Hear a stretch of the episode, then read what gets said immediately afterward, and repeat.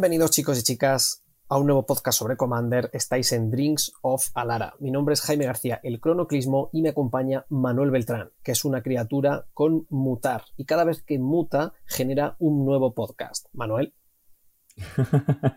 Entré de pronto en un.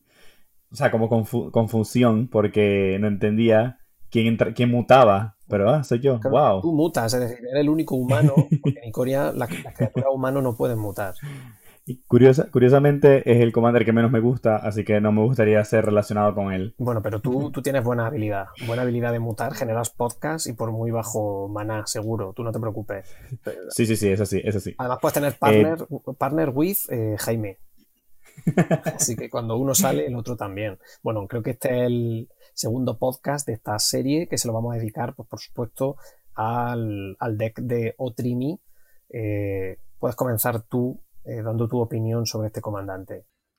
Sí, lo primero que quiero aclarar es que, así como hicimos en el primer episodio, eh, vamos no vamos, o sea, la intención no es hablar de, la lista eh, original que viene de las 99 cartas que diseñó Wizards, o sea, el preconstruido no es la intención de resaltarlo acá, creo que la intención es entender un poco cuál es la experiencia, la temática que se juega con cada uno de los comandantes, tomando en cuenta que van a ser los principales, los que vienen, eh, digamos, los protagonistas de cada uno, pero eh, es analizar un poco cómo es la jugada, cuál es la, línea o las líneas que podemos construir con cada uno de ellos.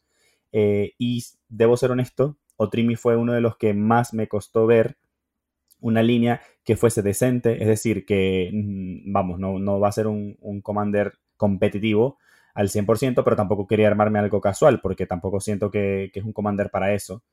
Pero em, creo que al estar de todos los commanders, creo que es como el que tiene la temática más clara, ¿no? Porque evidentemente vas, vas a, jugar alrededor de mutar o de mutación, no sé cómo lo van a traducir en español. Eh, y creo que le pasa un poco lo que le sucedió a Karina en el 2019, la de los Morph, que al final vas a jugar los mismos Morph de siempre porque no hay muchas opciones. Quizás esta vez tenemos la ventaja de que Icoria trae la mecánica y evidentemente con, con Icoria llegan muchas cartas con mutar, pero sí siento que eh, la temática alrededor del Commander no me parece la más óptima ni, ni la más eh, eficiente sobre todo tomando en cuenta que estamos en una combinación que es muy, muy competitiva con otros comandantes. Competitiva me refiero a que tiene, tiene eh, muchos otros commanders que son muy buenos también, ¿no? Como Sidisi, Brute Tyrant, Muldroza, Mimioplasma, Tassigur. Entonces creo que la decisión de tomar a Otrimi tiene que ser bastante fuerte como para poder eh, estar por encima de estos que ya existen. Claro, dijimos que esto iba a ser una serie de podcast del corazón, Manuel. Entonces la gente que la gente que ha clicado en este podcast para escucharnos hablar de Otrimi, gente que quiere construir Otrimi porque le, llama a la patata y, le gusta la temática de mutar, pero por eh, comparto lo que dices, si tienes buen pool de cartas de los colores Sultai y tienes las mejores cartas de Commander de esos colores, ¿por qué ibas a construir a Otrimi exactamente, habiendo comandantes tan buenos con esos colores? Pues tienes toda razón. Pero como aquí eh, hemos venido por el corazón, decir que en efecto eh, Otrimi va a haber que construirlo como un mazo mid-range, obligatoriamente, agro mid-range, porque los costes de mutar son bastante altos. Pero hay una parte buena. Bueno, incluso hay dos cosas buenas que podríamos decir de la temática de mutar. La primera es que se puede descontrolar, es decir, es capaz de ser fuerte, aunque hagan falta mm, mayor número de recursos para ello, porque es un poco lenta, pero puede ser fuerte, porque, y esto va con la segunda razón, eh, hace de todo. Es decir, eh, Wizards ha hecho criaturas con mutar que si las buscas todas las que hay, prácticamente puedes hacer cualquier cosa. Hay criaturas que cuando mutan destruyen un artefacto de encantamiento, hay una criatura que cuando muta destruye una criatura Planeswalker, eh, o que cuando muta gira una, gira una criatura, o roban cartas, eh, pueden hacer muchas cosas. Y es acumulativo, de ahí que pueda ser fuerte. Si muta una criatura, activa los dos triggers del mutar, si, si se activan al mutar, y si luego pone otra criatura, ya habría acumulado tres triggers. Claro, de ahí el coste de mana de, la habilidad de mutar, que suele ser bastante alto, de manera que el plan de juego siempre va a ser tratar que una criatura tuya con mutar se descontrole, para ello tendrás que defenderla, por suerte juega azul, pero mm, para que sea eficiente, y como tú bien has dicho, no queremos hacer un mazo casual, eh, intentaremos hacerlo lo mejor posible. Para hacerlo eficiente hay que hacer trampa, Manuel. No sé si a ti se te ha ocurrido la misma idea que a mí. ¿Sabe a qué me refiero con hacer trampa? No, pero me puedes explicar a ver si coincidimos. Pues me refiero a jugar cartas como Vedalken o Reri, o jugar cartas como eh, Vivien, Champion of the Wilds, y jugar tus mutar en el turno del oponente. Que, o, poder hacerlo, al menos. De manera que puedas sorprenderle. En el turno del oponente, al final del turno del oponente, juega un primer mutar, activando el trigger si ya tiene una criatura en el campo. Y luego en tu turno va a poder jugar una tercera y va a activar, con suerte, podría activar tres triggers. De manera que podría ser muy, muy poderoso. Si, por ejemplo, tienes en mesa la criatura que destruye artefactos de encantamiento, eh, al final del turno del oponente juegas una criatura con mutar, activa su trigger más el de destruir artefactos de encantamiento, y en tu turno podría activar tres triggers eh, sumando otra criatura, con lo cual la cosa empieza un poco a ponerse seria para los oponentes. Ese sería el mejor escenario en el que te puedas encontrar jugando este mazo. Además, eh, para esa estrategia, el comandante está bastante bien. Primero porque sus estadísticas son bastante buenas. Por 4 maná es un 6-6. Arrolla y encima te va a devolver eh, las cartas con mutar, te las va a devolver del cementerio a la mano para que no te quedes sin ellas. Entonces, bueno, tiene un número limitado de cartas con mutar, pero al menos te las puedes devolver. Eso puedo decirlo a su favor.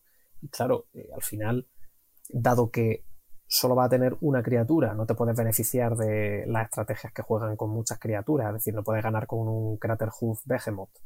Eh, pues tendrás que intentar ganar a base de toolbox, de adaptarte a la partida, intentar activar un montón de triggers de mutar y intentar ganar por ahí. Yo es un poco como veo que puede ganar este mazo basándose en esa temática. No sé tú. Eh, bueno, la, yo, he propuesto una temática muy distinta. Eh, no, me parece mal. ¿Cómo? Que no sea mutar.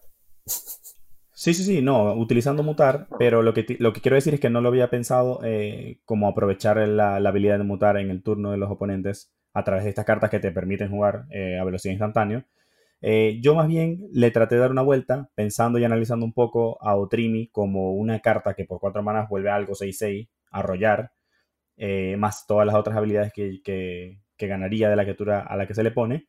Y la primera habilidad que se me vino a la mente fue Infect. Sabemos que Infect en multijugador no es la estrategia precisamente, no, es la más óptima precisamente, pero eh, sé que se puede construir, además que en estos colores, en negro, azul y, verde, hay muchísimas cartas de Infect al que le podemos sacar ventaja, pero creo que mm, cartas como la Icor Rats, la, el eh, Phyrexian Crusader, el Rot Wolf, son cartas que le puedes poner a Otrimi y puedes dejar fácilmente a alguien a un punto de infect si no es que le puedes bufar a, Otrimi de una vez. Creo que se puede, yo siento que se puede volver un poco más amenazante que simplemente jugar la, estrategia de, mutar con otras cartas de mutar, porque eh, para mí lo siento un poco más lento. Sí es verdad que evidentemente igual es, frágil en ambos escenarios. Creo que un, downside o un aspecto negativo de mutar es precisamente la fragilidad que tiene, porque al ser una sola criatura, evidentemente un, removal lo va a desaparecer a todas, a todas juntas. No es como eh, no es como en enteros, que la criatura se iba pero se quedaba en campo de batalla. Eh, creo que Mutar sufre esa, de esa debilidad pero yo siento que al estar en estos colores, aprovechar la habilidad de Infect puede ser interesante. Eh, evidentemente, aprovechar otras cartas de, mutar, como el Souvenir Snatcher, que me parece buenísimo, el Mind Leecher, el Dasher Octopus, que son cartas que al, utilizar la habilidad de mutar te permiten ganar muchísimas ventajas. Eh, juegas con cartas del oponente, le robas permanente, y, y creo que eso también puede ayudar muchísimo a, a la estrategia de Otrimi. Pero para mí es un Voltron que en vez de hacer 21 puntos de daño puede fácilmente hacer 10 de Infect eh, poco a poco y, ganar la partida de esta forma. Claro, pero poco a poco, es decir, porque, a ver, tengo entendido, igual me estoy confundiendo yo, tengo entendido que si, por ejemplo, tú juegas a Otrimi eh, y la juegas como la carta de encima, es decir, eh, para que fuera un 6-6 arroyo, no tiene prisa en ese turno. Eh, si, la, criatura que ya está mutando ya estaba en el campo de batalla, sí puede atacar. Yo, yo estoy ya revisando en el blog de Card Kingdom y precisamente dice que la, mutar a una criatura si no, no, va a tener Summon Insignes si el target original no, no lo tenía. Es decir, te va, te va a permitir agregar Hasty Power, o sea, entre comillas, Hasty, al ataque mutando una criatura a algo más pequeño. Exacto, si hay una criatura pequeña en juego, por ejemplo, aquí ponen el ejemplo de una 1-1 y la quieres convertir en un 6-6 Flying Trampler, eh, le va a permitir agregar Hasty Power a la criatura, eh, mutando en algo mayor, más pequeño, perdón, más grande encima de algo más que ya estaba pequeño. Entonces, por lo que entiendo, igual puede... Bueno, entonces estamos hablando de una fiesta máxima, ¿no? Estamos hablando completamente porque, claro, yo ahora, cuarto turno, te cuelo. Claro, sí, sí. O sea, vale, aceptando que sea completamente así, eh, las posibilidades, pues de repente este deck no es tan malo. O sea, totalmente. Si en cuarto turno y jugando verde va a ser el tercero. Pues claro, en, segundo turno te juego eh, cualquier rampeo, ¿vale? Entonces en tercer turno tengo cuatro manas disponibles. Te juego a Otrimi. Te juego en tercer turno 6-6 que arrolla, más el trigger de cualquier criatura que tuviese ya en el campo si tiene mutar por cualquier casualidad, y te pego. Y, si tengo. Y si tengo algún counter como el que ha salido en. Como el que ha salido en Commander 2020. Eh, que por tener al comandante eh, puedo jugarlo por cero y no me lo podéis matar, pues al siguiente turno otra vez lo muto de nuevo, voy activando triggers y fiesta de la espuma. O sea, pues Outrimi sí, pero no está mal, ¿eh? Toma, toma, en cuenta que no lo vas a poder jugar el cuarto turno si rampeas al segundo porque no vas a tener una criatura que ponérselo. Y si la tuvieras en forma de un Jan War Elf, por ejemplo, va a estar tapeado igual porque no va a poder atacar si lo vas a usar para pagar a Utrimi. O sea, no, yo no lo veo tan, tan relevante el hecho de que pueda atacar de una vez. Me parece, me parece que es bueno que lo pueda hacer. De hecho, creo que lo descartaría inmediatamente si no pudiese atacar. Porque además que estás invirtiendo un tiempo poniendo una criatura encima de otra para ganar una especie de value por, porque mute, eh, pero no vas a poder atacar, me parecería terrible, porque te la pueden matar y nunca hiciste nada con esa criatura más que perder el tiempo. Hombre, no, hombre, no, porque por ejemplo tú puedes, con, con la criatura que ya tenga en juego, puedes atacar, por ejemplo, ese turno, o hacer algo, y luego en tu segunda fase principal mutar y activar los triggers y dejar una criatura. Claro, pero vas a invertir un, un, turno mutando una criatura para, no sé, robar una carta, puedo hacerte un ejemplo, se la matan, pierdes dos criaturas y no hiciste nada. Hombre, no ganas eh, solo robar una carta. Eh, por ejemplo, en el caso de Otrimi, ¿vale? Vamos a poner ese ejemplo porque es la criatura que todos conocemos. Si, si, en mi segunda fase principal la muto con Otrimi, no solo estoy, por ejemplo, robando una carta, sino que aparte ya he dejado una criatura mejor en juego. Esa es un poco la, la, la mentalidad del mutar, ¿no? Que cada vez la criatura sea mejor, imagino. Si no, pues sí, es verdad, tenía poco sentido. Pero bueno, o sea, un poco la filosofía. Hombre, a mí me, genera bastante esperanza si Otrimi puede pegar. Hombre, tendré que confirmarlo, aunque esto ya me lo, has contado. Pero si funciona así, pues me parece fantástico. Entonces el mutar no me parece tan mal. Si además activan los, va a activar los triggers que pueden ser tan chulos como las tengo delante, ¿no? Destruir artefacto de encantamiento, poner contador, exilia, exilia, que tú lo has comentado, creo, el Mind Leecher, ¿no?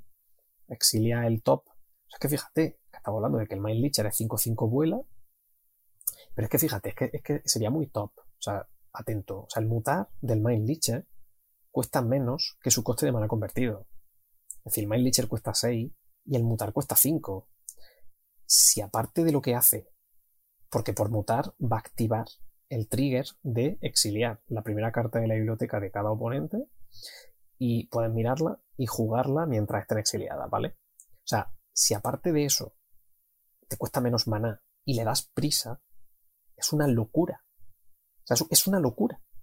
O sea, si yo puedo bajar un 5-5 que vuela por 5 manás con prisa y que además me exilia la primera carta de la biblioteca de los oponentes y la puedo jugar, eh, hemos roto Magic. O sea, me encanta. Brutal. Soy fan. Que lo que tú dices, un Jano, un War Elves, que tengas desde el turno 1, o cualquier otra criatura, un, un Satyr Wayfinder, no sé, una Farhaven Elf que haya jugado, no sé, un Solen Simulacrum, da igual.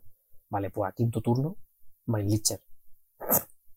Y pego. Si te hago Beast Within, ya no haces nada. Bueno, pero eso actúa contra todo. Pierdes dos, cartas No. dos cartas. No, no hago nada. Bueno, el Sol en Simulacrum ya estaba allí. Pero, pero te quiero decir, eh, hombre, activo el efecto. Ya no es por nada. El efecto también es tocho. Claro, pero el efecto no, no te salió gratis. O sea, pagaste cuatro por exiliar una carta del tope de cada oponente y sacrificaste dos criaturas en el camino. Sí, pero- O una carta del oponente que en forma de removal, como lo quieras ver. Y además tengo un 3-3 para volver a mutarlo con otra carta, que también entrará con prisa. ya te digo, eh, yo creo que si esto acaba siendo así y acaba siendo un Otrimi contra Gavin, eh, te reviento. Vale, te esperaré. Te reviento a value, te reviento a valor.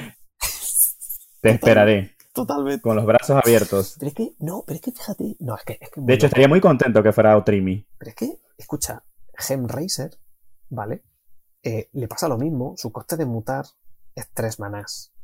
O sea, es, o sea, es por 3 manás una 4-4 alcance y arrolla que cuando muta destruye el artefacto o encantamiento objetivo que, controla un oponente. O sea, eso es romper Magic. O sea, ¿cómo vas a jugar por 3 un 4-4 alcance arrolla que destruye un artefacto y encantamiento al entrar y que, y que ataque ese turno?